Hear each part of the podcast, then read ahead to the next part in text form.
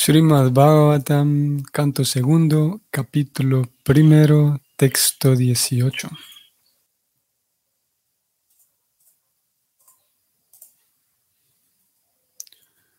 Om Namo Bhagavate Vasudevaya. Om Namo Bhagavate Vasudevaya. Om Namo Bhagavate Vasudevaya. Niyached Vishayevyoksam Manasha Buddhi Sarathim Mana Karma Virakshiptam Shubhartidharayadhiyam La traducción es la siguiente. Gradualmente, mientras la mente se espiritualiza de un modo progresivo, apártala de las actividades de los sentidos y mediante la inteligencia, los sentidos quedarán controlados. La mente que está demasiado absorta en las actividades materiales puede ocuparse en el servicio de la personalidad de Dios y así quedar fija en el estado de plena conciencia trascendental.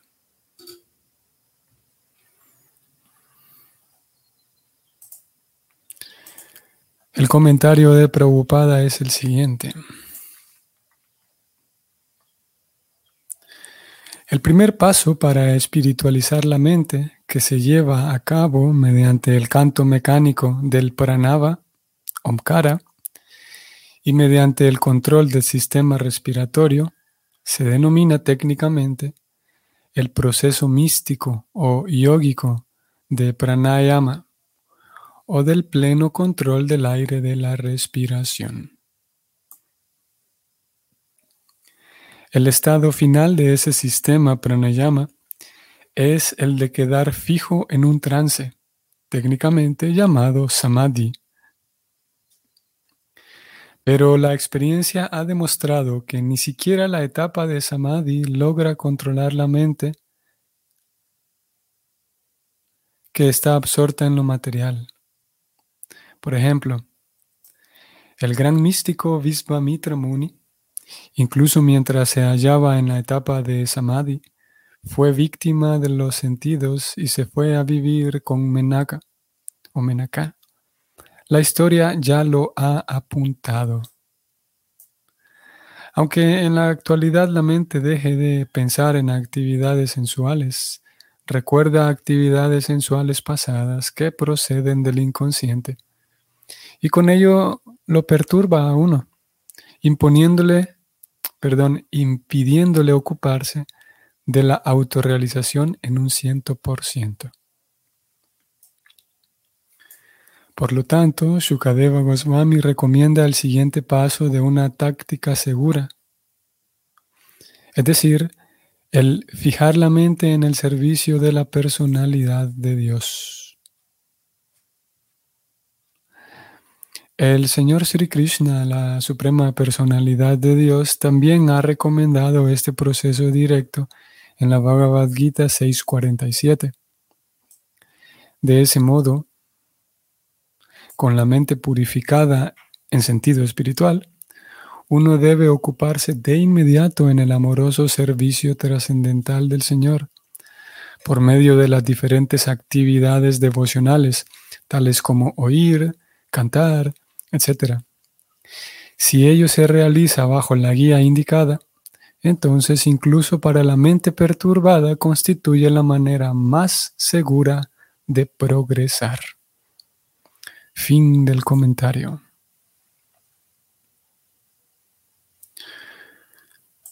Ok.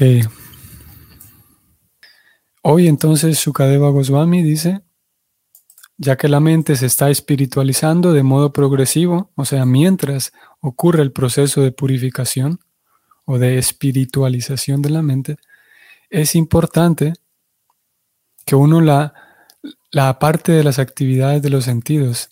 Solamente en estas dos líneas ya tenemos em, mucha instrucción, mucho, eh, un gran, una gran pista.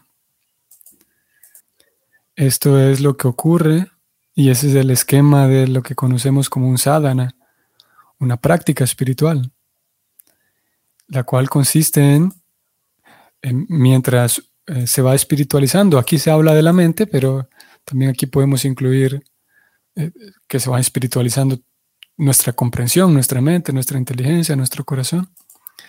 Esa es uno de una de las dimensiones del sadhana, que mientras se espiritualiza la persona, al mismo tiempo ella necesitará poner de su parte, digamos, y hacer, eh, ejercer su libre albedrío, ejercer su, su capacidad volitiva y mantenerse apartada de actividades que, que le distraen. Aquí se habla de apartar la mente de actividades de los sentidos. Porque por un lado nosotros, y en, lo que consiste el esquema del bhakti, es que uno se expone, digamos, a la lectura de los libros, al kirtan, al prasadam, al canto del mahamantra, a, a la meditación en forma de, individual de japa. Todas esas cosas lo van purificando al estudiante. Pero al mismo tiempo, eso por sí solo es suficiente, sí. Pero al mismo tiempo es necesario que el estudiante haga un esfuerzo por, por controlarse, podemos decir, por llevar una vida controlada, llevar una vida autocontrolada.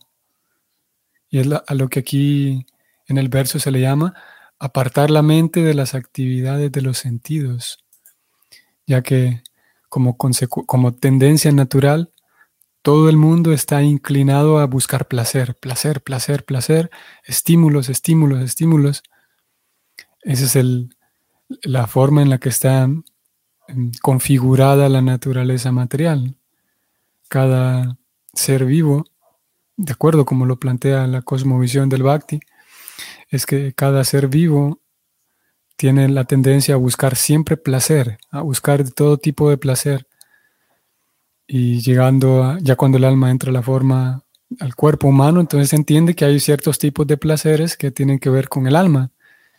Y entonces si tiene inteligencia, empezará a buscar placeres cada vez más sutiles, digamos, más, más finos. Ya no solamente el placer de, como los animales, de comer, de dormir, de pelear y de tener sexo. Entonces, el sadhana incluye que uno se exponga a las actividades devocionales y que al mismo tiempo uno aprenda a refrenar su mente, porque en fin de cuentas es la mente la que, la que maquina ideas, la que piensa en voy a comprar esto, voy a hacer esto, voy a decir esto. Es la mente la que maquina todo eso. Y la inteligencia le va ayudando a determinar si, si lo que está pensando es beneficioso o no.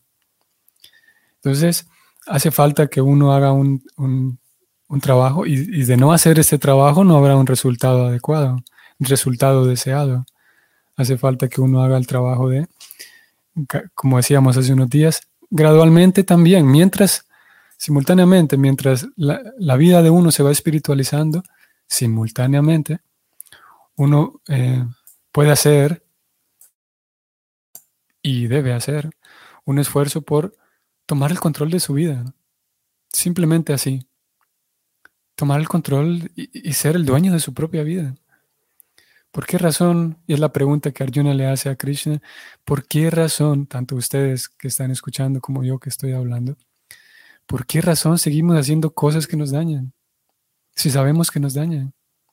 ¿Por qué razón seguimos evitando cosas que sabemos que nos benefician, pero no, por qué razón no podemos empezar a hacerlas ya? ¿Por qué razón empiezo a hacer cosas que me sirven, que me benefician, pero después de un tiempo las dejo? Y, es que todavía no tenemos control sobre nuestra propia vida, control en el sentido de ser dueños de nuestra propia vida, ser dueños de nosotros mismos. Y es algo que todo eso cae aquí, está incluido en, la recomendación que da Shukadeva Goswami de apartar las actividades de los sentidos apartar la mente de las actividades de los sentidos. Esto, como dije, principalmente se refiere a apartar la mente de aquella, mm, em, ¿cómo es esta palabra? de aquella desesperación que puede generar incluso el añorar solamente placer y placer y placer y estímulos y estímulos. A eso se refiere con apartar la mente de los sentidos. Bueno, esas son las dos primeras recomendaciones y luego más abajo dice, mediante la inteligencia, como dijimos, la inteligencia ayuda a determinar si aquello que estoy pensando me beneficia o no, beneficia a otros o no. De acuerdo como lo plantea el Bhakti, es que la mente solamente, la mente solo toma decisiones. O, no, a ver, voy a quitar esto. Bueno, cuando, cuando pongo en el video en YouTube, ahí sí puedo cortar esto, pero ahora mismo tengo que corregir. La mente no es la que toma decisiones, sino más bien la mente se encarga de planear, principalmente de, tres cosas puntuales. La mente se encarga de pensar, pensar ya sea hacia el futuro o hacia el pasado, pensar, pensar. Eh, al mismo tiempo se encarga de sentir. Es en la mente en donde uno, de acuerdo con el bhakti, uno siente, eh, añora y desea y, siente el deseo de volver el tiempo y tal. Pensar, sentir y finalmente desear. Eh, la mente es la que desea, la que quiere probar esto, quiere experimentar esto, quiere ir a tal lugar. Y la inteligencia la acompaña para, para indicarle que si lo que está pensando le beneficia o no, si lo que está sintiendo le beneficia o no, y si lo que está deseando le beneficia o no. Entonces aquí Sukadeva Goswami dice que mediante la inteligencia los sentidos quedarán controlados. Todos sabemos, ¿no? Que ya sea porque lo hemos visto en otros o porque a nosotros mismos nos ha ocurrido, cuando llega el momento en el que una enfermedad se vuelve más insoportable y se vuelve una cosa urgente, allí sí me vuelvo capaz y tengo la capacidad para dejar de comer esto, tomármelas, beberme las medicinas cuando es, hacer ejercicio.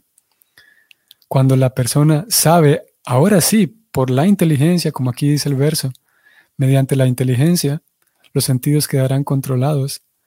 Cuando, claro que no le ocurre a todo el mundo, pero eh, ocurre que cuando uno se da cuenta y uno analiza con, una cabeza fría, con una mente fría, y, y, uno analiza con inteligencia de que si sigo consumiendo esto, la enfermedad que tengo me va a matar, por lo tanto ya voy a dejar de consumirlo. Cuando uno se da cuenta y usa su inteligencia para darse cuenta del problema que tiene enfrente de salud, entonces uno ahí sí controla los sentidos, porque ya se volvió tan evidente el problema, ya la persona es capaz de usar la inteligencia para darse cuenta de que si no hago esto me voy a poner en una enfermedad mucho más difícil. Y cuando uno usa la inteligencia, uno sabe, por ejemplo, que es bueno el mantenerme hidratado, por ejemplo. Es bueno mantenerme ejercitándome. Todos en una medida diferente, cada quien es cada quien.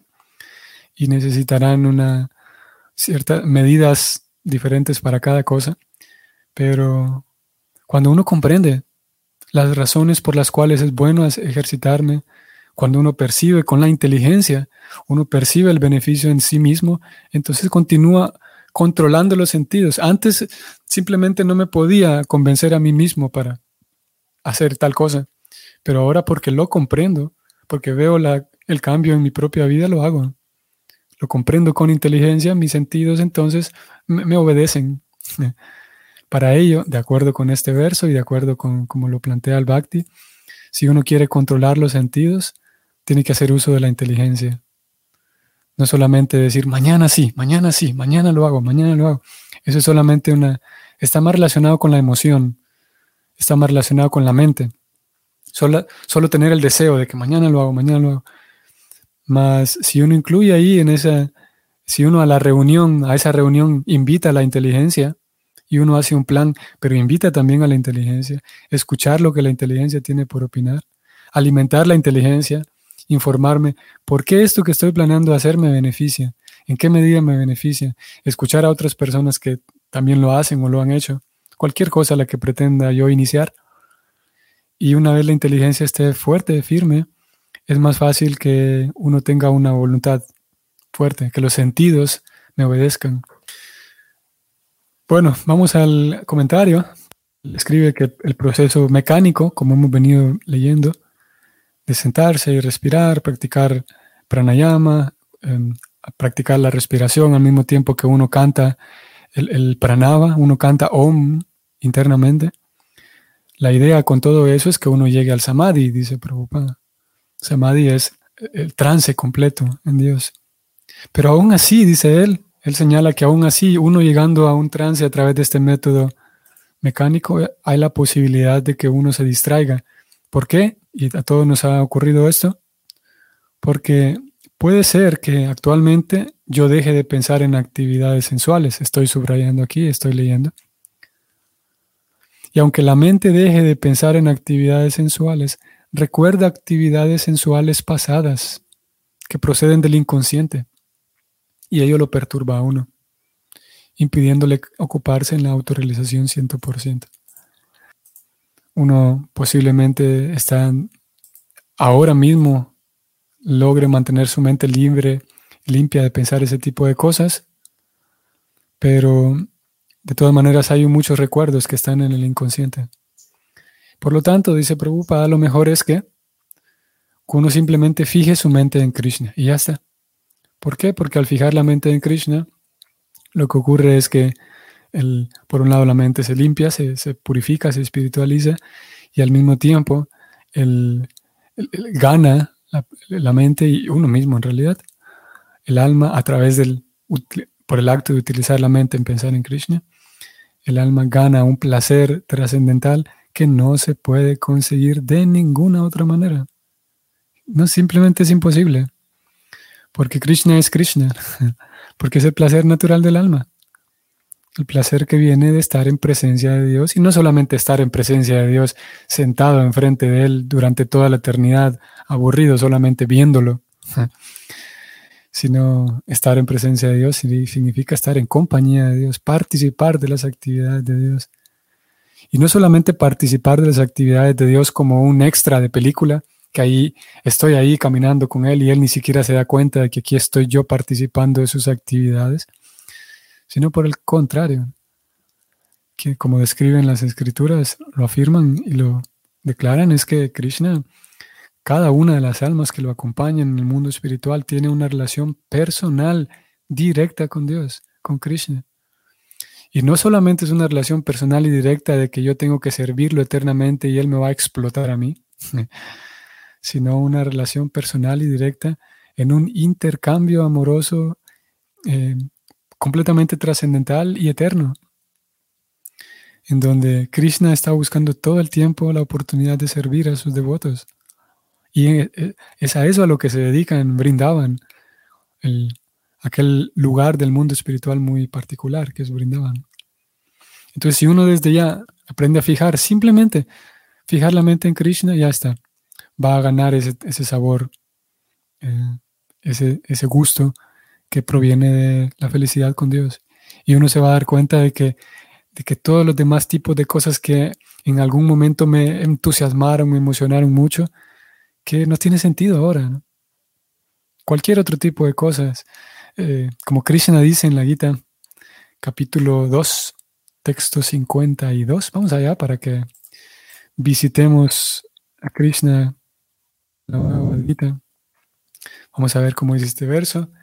Yadate moha kalilam buddhi vyatitari syati tadaganta sinir vedam srotavyasya srutasya cha. Aquí está 252. Krishna le dice a Arjuna que cuando tu inteligencia haya salido del espeso bosque de la ilusión, te volverás indiferente a todo lo que se ha oído y a todo lo que habrá de oírse. Cuando tu inteligencia haya salido del espeso bosque de la ilusión, el espeso bosque de la ilusión significa que hoy por hoy en nuestra sociedad, y eso aplica no solamente a la sociedad humana, sino a toda la, variedad ilimitada de experiencias que el alma tiene, no solamente aquí en este 2022, sino más bien a toda la ilimitada cantidad de experiencias que el alma en muchas vidas va a tener, es como estar en un bosque. Ustedes saben, si uno está en un bosque, fuera del sendero, para donde sea que uno mire, solo va a haber árboles y árboles y árboles y árboles. Y si uno no sabe, si uno no sabe interpretar, por ejemplo, el bosque, no sabrá cómo salir de él y cómo buscar un río, cómo buscar el sendero, en fin. Y uno está perdido. Entonces, se le considera, se le compara al mundo material un bosque de la ilusión, porque a donde sea que uno mire, solo hay árboles, árboles y árboles, y uno tiene que aprender a, interpretar, así como a interpretar el bosque para encontrar un río, encontrar un sendero, buscar refugio, en fin. Asimismo, uno tiene que aprender a interpretar el bosque de la ilusión para poder salirse de él.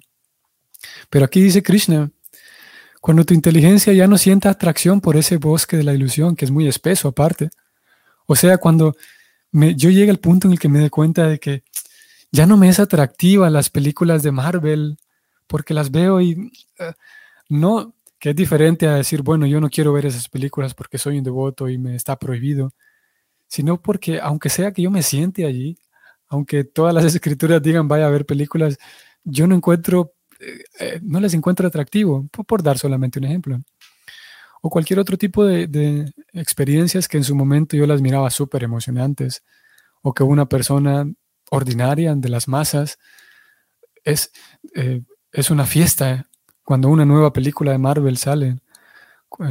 Pero como aquí dice Krishna, cuando tu inteligencia ya se haya salido de ese bosque de la ilusión, cuando hayas tenido una experiencia espiritual, te vas a dar cuenta de que nada de eso te atrae. Dice Krishna aquí, te volverás indiferente a todo lo que se ha oído y a todo lo que habrá de oírse, a todo tipo de propuestas. Como digo, no es que el devoto simplemente las rechaza porque dice yo rechazo eso porque soy un devoto y no es nada más teórico el asunto o sí, nada más sí, teórico, intelectual, sino que realmente la persona llega al punto en el que no siente atracción por eso, ya no le, no le satisface, perdió gusto, se acabó el gusto que había en eso. Y así como un niño que se le acabó el gusto por jugar con juguetitos, así como con inmadurez, por ejemplo, tal vez ustedes lo vivieron o lo vieron, con inmadurez la persona puede disfrutar de burlarse de otros. Ah, se cayó, se tropezó y cayó al suelo, entonces me voy a burlar con mis amigos de tal persona. Pero llega un momento con la madurez en que simplemente es, no me, no me satisface en lo más mínimo ver a alguien que se tropieza y se cae. No me satisface en lo más mínimo pasar el día viendo videos de personas que hacen cosas completamente vanas en Internet, por ejemplo. Cosas que no tienen ninguna trascendencia. no hay ningún tipo de gusto. Aquí dice Krishna, tu mente se volverá indiferente a todo lo que habrá, se ha oído y habrá de oírse. O sea, todo tipo de aventuras, todo tipo de temas pero para ello hace falta que la persona consiga un gusto superior. Y el gusto superior, dice Prabhupada, dice Krishna, es simplemente pensar en Krishna. Punto, se acabó. Así de fácil. El detalle eh, es que nosotros tenemos la realidad de que simplemente no podemos pensar en Krishna todo el tiempo, no podemos estar absortos día y noche en leer las escrituras, recordar a Krishna, cantar el mantra de Krishna. Un devoto completamente limpio y puro solamente quiere hacer eso, porque ahí encuentra su placer más elevado. Pero nuestra realidad es que tenemos eh, otro tipo de contaminaciones o tenemos ciertas cosas que nos impiden. Y entonces Krishna dice en la Gita, voy a ir aquí también, vamos a ir al capítulo 12, que ayer lo visitamos. Vamos a leer esa progresión de versos continuando aquí en el marco de, la, de este tema de la, ¿cómo se llama? El avance progresivo. Vamos a ver desde el texto 8 en adelante cómo Krishna dice, solamente piensa en mí, Arjuna, y ya está. Es lo que estamos hablando hoy. Pero Krishna dice, si no puedes hacer eso, que es el caso de ustedes y mío, no es que podamos estar completamente, simplemente absortos pensando en Krishna, recordando, cantando kirtan, cantando yapa, leyendo, escuchando clase no, es posible. Porque, como digo, tenemos otras, otras cosas a veces aparentemente más importantes que hacer. Krishna dice entonces lo siguiente, comienza desde el 8, en donde él dice, simplemente, Arjuna, no te compliques la vida, únicamente, voy a leerlo, tan solo fija la mente en mí, la suprema personalidad de Dios, y ocupa tu inteligencia en mí. Así siempre vivirás conmigo sin ninguna duda. Krishna lo pone tan simple. Ocupe su mente y su inteligencia. Ya dijimos que hay una, un trabajo en conjunto, mente, inteligencia y alma. Por lo tanto, Krishna dice, piensa en mí, ocupe su mente y su inteligencia, ya está, Arjuna, no le dé tantas vueltas. Sin embargo, vamos, texto siguiente. Krishna, tan genial, dice, mi querido Arjuna, si no puedes fijar la mente en mí sin desviación, entonces sigue los principios regulativos del Bhakti Yoga. De ese modo cultiva el deseo de llegar a mí. Mm, aquí Krishna ya lo pone un poco más fácil. Krishna, yo no puedo pensar únicamente en ti todo el tiempo. No importa, dice Krishna. Entonces, siga los principios del Bhakti Yoga. ¿En qué consiste esto? En ponga un, tiempo regulado para cantar yapas, ponga un tiempo regulado para leer los libros, un tiempo regulado para recibir las charlas del Bhagavatam, charlas de Bhagavad Gita, destinen tiempo regulado y un dinero suficiente para acudir a, los programas eh, devocionales, participar con los devotos, aportar de alguna manera, hacer servicio consiga un maestro espiritual, pídale ayuda, pídale refugio, siga sus instrucciones. Y de esa manera, dice Krishna, llegará un momento en el que tendrá el deseo de llegar a mí. Si tuviera el deseo firmemente, entonces estaría 100% pensando en mí, pero como no tiene un deseo firmemente, entonces siga todos estos principios, dice Krishna. Vamos al siguiente verso. Alguien podría decir, Krishna, es que ni, ni siquiera puedo seguir esos principios del Bhakti Yoga. Krishna dice que Arjuna, si no puedes practicar las regulaciones del Bhakti Yoga, entonces trata de trabajar para mí, porque al hacerlo llegarás a la etapa perfecta. Y Krishna dice, incluso si usted no puede hacer eso, texto 11, sin embargo, si eres incapaz de trabajar con conciencia de mí, con conciencia de Dios, entonces trata de actuar renunciando a todos los resultados de tu trabajo y sitúate en el ser. El último verso. Krishna dice, si ni siquiera puedes emprender esa práctica de renunciar a tus frutos, entonces dedícate al cultivo del conocimiento. Mejor que el conocimiento, sin embargo, es la meditación, y mejor que la meditación es la renuncia a los frutos de la acción, ya que por medio de esa renunciación uno puede conseguir la paz de la mente. Era aquí en este verso, en, estos versos en donde leímos el día de ayer o antier, que Prabhupada decía, bueno, hay personas, hay métodos que le dicen a uno que uno es Dios, pero por lo menos eso ya es mejor, dice él, que simplemente no creer en Dios. Y entonces, con esto vamos a terminar. Krishna plantea de una vez, de manera sencilla, simple, llana y directa, cuál es la mejor forma de llegar a Él. Y es pensar únicamente, dedicar su inteligencia y su mente a Él y al mismo tiempo sabe que no es posible para todos, entonces presenta esta otra, estas otras opciones. Y uno puede partir desde donde se encuentre. Simplemente uno tiene que tener el deseo, el deseo de, de progresar. Hay quienes, hace unos días hablamos de las aspiraciones, ustedes recuerden, de acuerdo a las aspiraciones de uno. Se vale tener las aspiraciones de ser un santo. Y en un sentido se espera que después del, de la lectura y la escucha de toda la filosofía Vaishnava, se espera que el estudiante concluya de que sí, yo puedo ser un santo también. No en el sentido de un santo, en el, sentido de que me vuelvo un, monje, un santo en el sentido de que vivo una vida en santidad, en pureza. Y el devoto, la devota, se espera que encuentre las herramientas y tiene las herramientas disponibles. El sistema del Bhakti le presenta las herramientas disponibles para que lleve una vida en santidad. Y es mentira de que, de que no se puede. En realidad todos pueden, de acuerdo a las aspiraciones de cada quien. Y desde donde sea que nos encontremos, podemos partir.